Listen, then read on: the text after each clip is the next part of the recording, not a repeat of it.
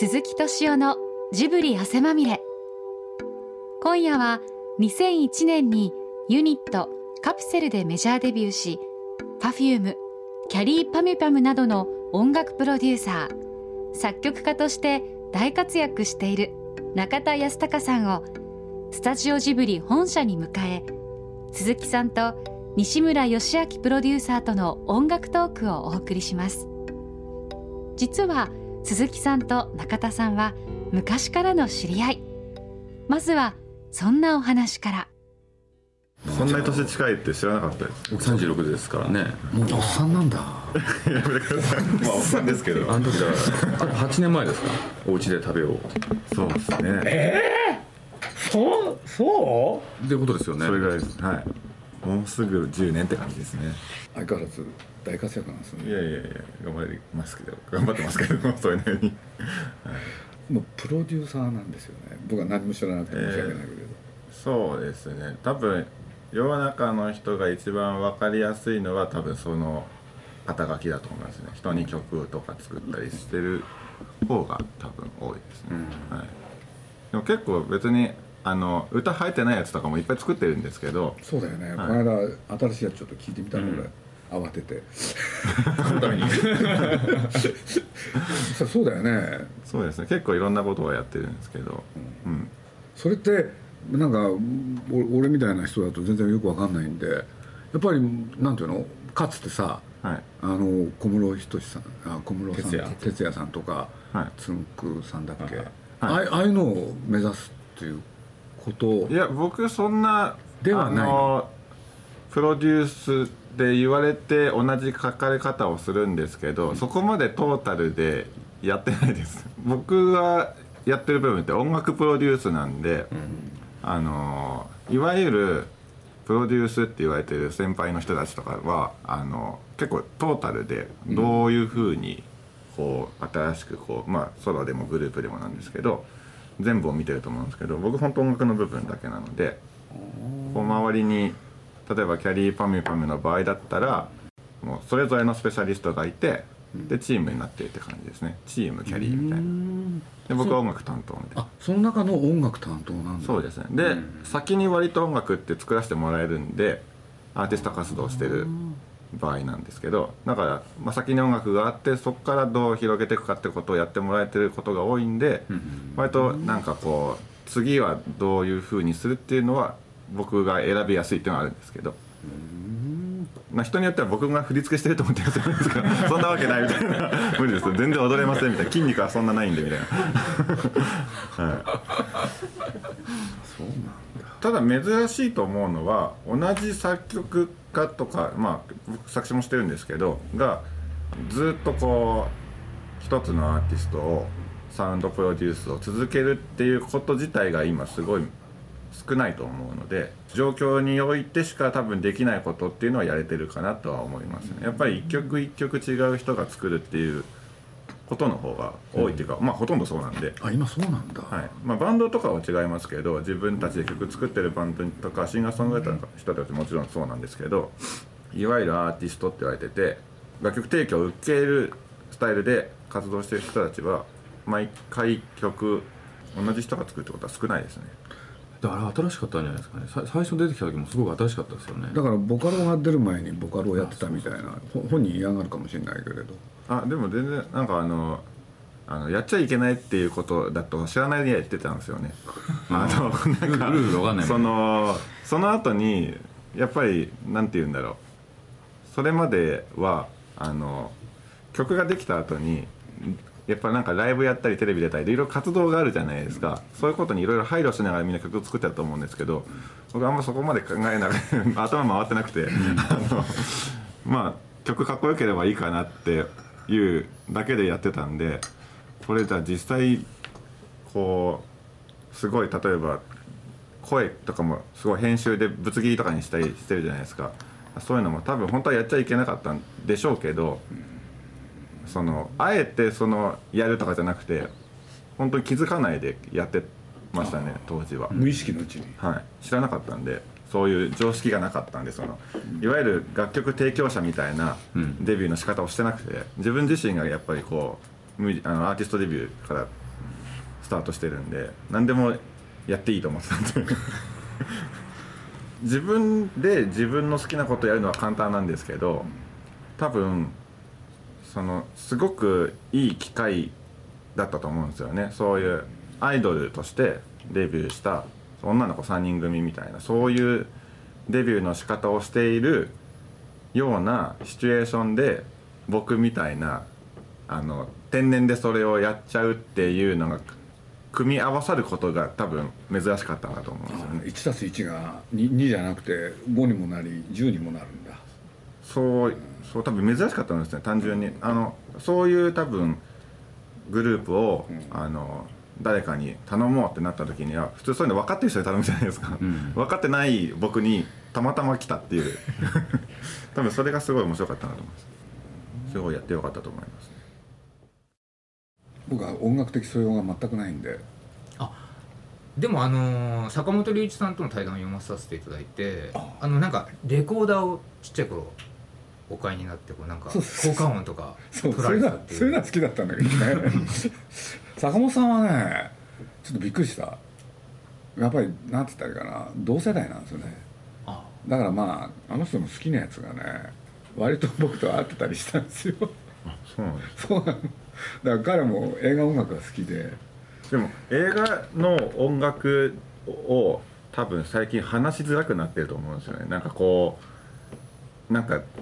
結構僕ちっちゃい時とかに見てたやつだと多分70年代とか80年代とかの映画だと思うんですけど、の時ってすごくメロディーがあって、あの映画って言ったらテーマソングを思い出せるような音楽が多かったんですけどなんか今の映画ってあの映画が面白い面白くないはあの置いといてですけど見た後にどんな曲流れてたか全然思い出せない映画がすごい多いなと思ってて、映画1回目見てる時とかってそんなにいろんなこと考えないで見るんでもう一回次見る時にすごい音にすごい集中してみようと思ったら本当にずっと音楽鳴ってない映画とかあったりして なんかドロドロ言ってるような音楽なのか効果音なのか分かんないみたいなやつがすごい最近多いなと思っててすごいそれ寂しいんですよねなんか。メロディーが。だからまあ僕もこの仕事をやっていく中でそういうことを覚えちゃったんだけれど、はい。映画音楽って60年代が最盛期あそうなんですか。これで70年って、でそこで映画音楽が終わったなんていう人もいて。へこれでなんで終わったのかちょっと忘れちゃったんですけれど。そう言われてるんですよね。でもそういうことで言うとまあ僕らね近しい人なんですけれど久石さん。えはい。はねやっぱり一つのなんていうのかスタイルっていうのか作ったんですよね。そうですね。まあ久石節、うんうん。まあ、今回僕らねなんて言ったってあのそんなに作曲家を知らないのかって言われたらそれまでだけれど風たちにも それからかぐや姫も両方とも久石さんで。はい、あでも あの「かぐや姫」の方すごいですよね。ずっと音楽ですよね。あのすごいなと思いました。あの、すごい音楽残りますもんね。あなんか見たら後に歌えるようになってますもんね。あの映画を見た後に曲がもう覚えちゃう久石さんってあの嫌いな言葉として劇版っていう言葉があって。それでやっぱり自分は音楽をやりたい。でそれをフィルムに定着したいなんてことを言ってるんですけれど。今回は実は劇版をやったと。だけどそれがね自分にとっては非常に新鮮な経験。これでまあ実は今回の音楽はね、まあ、これは久石さんがそう言ってたんだけれど僕だけじゃなくて高畑監督っていう人が、まあ、音楽に詳しくて。彼と二人でねやったんだっていうことを明言してますよね。あそうですね。うん。でそれによって自分のまあねえちょっと今までと違う目でまあこれは客観的に聞いた人からもね久石さんの新しいね魅力が出たっつって評判になってるんですよね。で実際そういうことが起きたんじゃないかなと思って。と思ってるんですけどね手前味噌だけれど、うん。まあ高橋さんっていうのはねあのなんていうのもういい曲聴くとすぐね五線譜にパッと起こしちゃう人なんで。すごいですよね。クレジット見た時びっくりしました。ね、はい。ねえ。まさかと思って。あのわらべ歌。わらべ歌でしょ、はであれなんかもねコンピューターのソフト使って。すごいですこれで曲をね楽器まで決めてほんで歌はって言ったら初音ミク。すごいそれをねなんかよくわかんない。全部自分でやっちゃう人ですごいですね。で久石さんのに頼んだ時にはもうその曲ができててこれで実際やっていくとね、はい。そのわらべ歌を中心にいろいろ展開しなきゃいけないでしょ、これね結構久石さん大変だったと思うのよ、だって単なるね挿入歌の一つとかじゃなくてそれをメロディーにあーオーケストレーションでやってくれとかね、はい。いろんな注文出てきたんで、ただまあだからこれ最初からやってたら久石さんだってね多分抵抗もあったかなと思うんだけれど。最初できた時と最後にその最後まで何回もその歌が出てくるじゃないですか。なんかこうこうなんか聞き聞き方が変わってきますもんね。あのなんか物語の中で成長していってる感じがすごい感じたんで、僕もだからやっぱ音楽の人なんであんだけこうずっと音楽が出てくるとすごいやっぱ嬉しいですよね普通に。楽器も出てくるし今いわゆるアマチュアって言われる人たちが簡単にできるじゃないですか。だからボーカロイドってそれに拍車をかけてるわけでしょ。その音楽をその作ってる人が多分ちょっとそれまでと変わったのって、今までこう声の入った音楽を音楽をやってたとして声の入った音楽をやろうと思った時に誰かに声をかけなきゃいけなかったんですよ、歌ってくれる人に、それが取っ払われたことによって多分あ歌詞とかが入った声がまあ入った曲を作ってみようと思う作曲少年少女みたいな人たちはすごく増えたと思いますね。僕はすごい小学校の時から作曲を始めてたんですけど高校生になるまで歌は作ったことなかったですやっぱり、曲だけ？曲だけでしたね。その人に歌ってもらうって発想がなくて、まあ、高校生ぐらいになるとやべえあのボーカルいないとデビューできないって気づくってややれるんですけど やれるんですけどそれまでは本当音楽作るだけが好きだったんであんま頼むって発想もなかったし頼む人とかっていうのも探すっていうことも大変だっていうのもあるじゃないですか。なかなかその理想の声とか探したりとかいろいろあったし。妥協だもんね。そうですね。なんかいろいろなまあ多分状況にもよると思うんですけどでもそういう状況が今だとまあ何種類もあって選択できる。そう選んでだこの声で自分の言葉を歌わすことができるっていうことができるならじゃあやろうかなっていう人がすごい多分今いっぱいいると思います、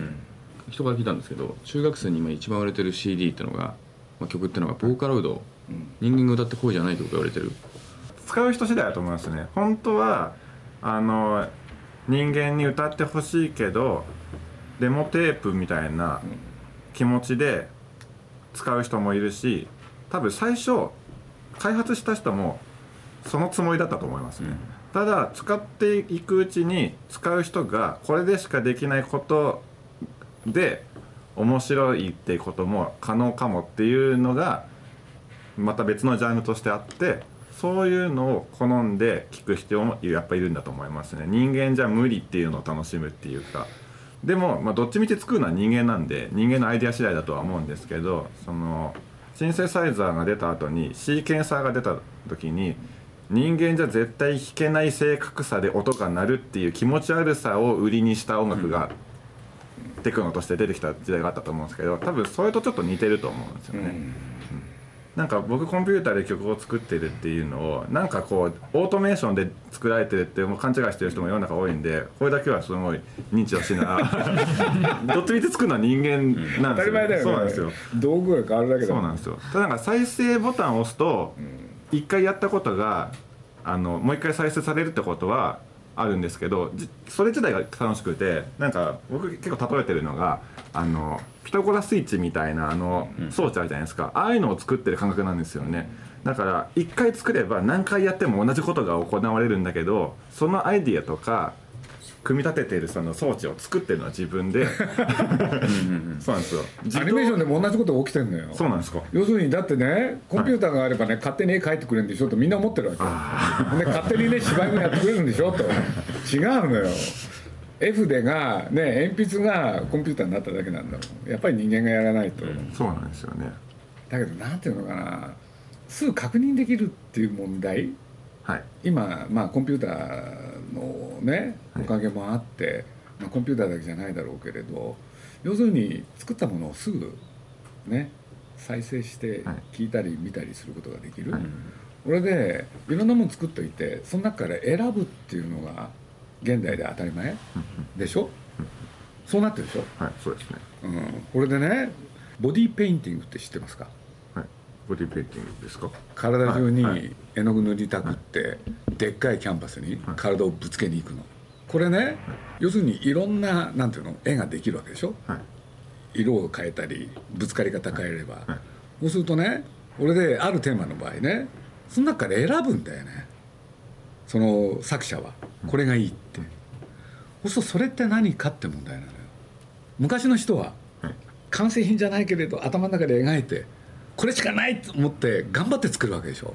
そしたらそれはね1個なんですよ。作るものが決まってて決まってるものをそう、はい。でそれをあのいろいろ頭の中でシミュレーションしてそれで作る、そうするとそこにはさなんていうの？すごい強い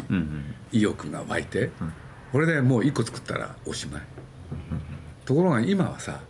いろいろ作っといてその中で選べる。例えばポスター作ろうとそしたらねデザインする人がねいろんなレイアウトを作ってねでその中から選んでくださいっていうわけ。そしたらあれ頭にくんだよね。鈴木さんそうですね。ね一個にしろって言いたいわけ。だって当たり前だと僕は言いたいわけ。だって一個一生懸命作るっていうのとね最初から5個作るっていうのはねいいものできるわけないのよ。はいはい そうするとみんながねなんていうの評論家になるだってね創作意欲ってのは何かって問題なのよ。同じようなこと体験しましたね。なんかあのキャリーパミュパミュのアルバムタイトルを考えてたんですよ。で考えててなんかこれとこれとこれの3つぐらいいいなと思うやつあるんだけどつって本人に見せたらつってもうちょっと考えましょうみたいな感じになって あれと思ってスルーされたと思ってこれすっごいそれでその後2週間ぐらいずっとタイトル浮かばなくてすごい考えててでキャリーのなんかその時なんかニューヨークでライブがあったんだきあってずっと飛行機の中でもすごい考えててライブ見た見た時にあっってひらめいてそれを言ったらもう一発で決まるんですよ。やっぱなんかこれを言いたかったんです僕は。本来そうやってあるべきだろうっていつも出しちゃダメってやつ、どっちにしよっかなみたいになってない時の強さってすごいですよね。そうそうそうそうそう。でその時の方がねすごいもんできるんじゃないかなって気がどっかにあるんですよ、やっぱりねもう少し熱い感じの方がどんな時にでも新たにもう一回ね考える。でそこの考えついたものがね実は過去にね実はこういうのあったんですよと言われるかもしれないの。でもその考えた考えるプロセスが大事っていうのかな、っていう気がするんだけどね。うん関わる人数が増えてるってのもあるんじゃないですか。そうよ。だからね多すぎんだよね何でも、まあね鈴木さんポスターも早いですもんね。そう。ジブリのねポスターだからいろんな人間が関わっていろんなことを考えてるって思われてそうですけど。だってき決めることは早くしといてあとちゃんとやる方に時間かけたらいいよね。みんな決めることに時間かけるんだもんくだらないよね。え？高橋さんに言ってください。高橋さんもバリエーション派ですから。信じられないよも出来上がったものから選ぶっていうね。そういう形の高監督ですね、うんまあ、コンピューターのせいですよね。バリエーションがすぐに作れるから。う78のくせにね詳しいんですよコンピューター キャリーパミュパミだって抵抗感ないですよ高橋さん、ちょうど「わらべ歌」作曲する時だったんですけど「これ何ですか?」ってって「キャリーパミュパミです」って言った「キャリーパミュパミキャリーパミュパミですか?」と。えで「わらべ歌」はこういうふうなシンプルな旋律がいいってすごいだからキャリーパミュパミのそれ衝撃のいや僕はだからキャリーパンパンの複雑さが複雑に見え聞こえるじゃないですか一見。高橋さんすげえなと思って。あのあの人はあるとこしか聞かないからね、これはシンプルな旋律ですね。こういうシンプルなのがいい。じゃああのわらべ歌の根っこには。キャリーパンパンがいいな映画音楽もやってくの？いやすごいやりたいですねなんとかゲームやったりするね。ライアーゲームですね、ね。はい。まあなんかこう自分で音楽だけを出す作品とか、まあ、カプセルとかも最近そうなんですけど他になんかこうあるわけじゃなくて音楽だけの作品っていうのもやってるんで音楽で始まって音楽で終わるじゃないやつっていうのもやっぱ楽しいって楽しいっていうかなんかじゃないとできない音楽っていうのもやっぱりあるんですよね。こう一曲作ってそれを聴いて楽しむっていうシチュエーションって音楽だけである場合とやっぱりこう何かまあ映画の場合も映画の場合だしあの展覧会なら展覧会でもそうなんですけどなんかこうシチュエーションと一緒になって聴く時のじゃないと、まあ、音楽だけ作ることできるのかもしれないですけど世の中にあることにならないっていうかやっぱ状況がやっぱり大事だなと思って音楽がやっぱりそのある状況ってすごい大事だと思うんで。あれやってくんないかなあのね大昔の小説でね、はいチャンバラなんですけどね大菩薩峠っていうのがあるんですよでこれはね主人公が机龍之介っていう人で、はい。大菩薩峠って峠があるんですよ、そこへね、まあ、江戸時代の末期、はい。深神朝の笠のねある浪人が現れるわけ。そうするとね目の前にね巡礼の親あのおじいちゃんと娘2人歩いてくるわけ。そしたら峠だからやっと登ってきた。そしたら娘がねあのあのおじいちゃんにね「下行って水汲んでくる」っつって。そしたらそこの娘がいなくなったところを見計らってねその主人公机の之助がねそのおじいちゃんに近づいてくるそしたら何するのかなと思ったらねいきなり刀を抜いてですね切っちゃうんですよ。一線のもとに。これで娘が戻ってくるとおじいちゃんが死んでる、うわーなんだけどね面白そうでしょ。今のところ超ひどいだけですけど。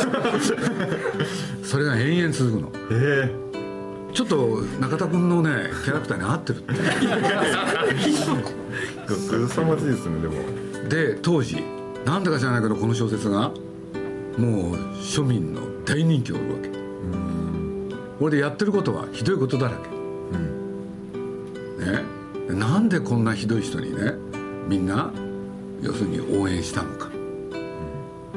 そして当時のいろんな作家たちがねこの大菩薩峠についてね単なる娯楽小説じゃないって言ってみんながね書きまくるわけ。ものすごい影響を与えたんですよ。でちなみにねまあこれはね堀田芳恵っていう作家が書いてるんだけどね。要するに日本のヒーローで日本のヒーローってね一つ特徴があると。で実は机龍之介以前は日本もそうだったんだ海外のヒーローもの？大概ねあのチャンバラのやり方それからピストルの撃ち方、まあ、簡単に言うとね相手がやってくる前にやっつけちゃうんですよ。ところが今のね机龍之介っていうのはおとなしの構え相手が来るまでやらないのよ受け身の憲法なんですよ。でその後日本のヒーローものってね全部受けになるわけ。でこの受けになる憲法ってね刀の使い方ってね世界でこの人だけなんですよ。これで日本のいろんなヒーローものがみんな受け身になるわけ。かなり面白いんですよ、まあもしよかったらあの青空文庫に出てくるんですごい長い 全10全17巻。そんな続くんですか？でね実を言うとこれ世界最長の小説と言われてね全17巻で完結してないんですよ。これもう映画化は何回もされてる。ちょっと読み出したらねもう虜なんかそういうね古典との出会い。その33歳の人ああ面白いかもしれないですねねえ。ぜひ。何のあれだかわかんないけど。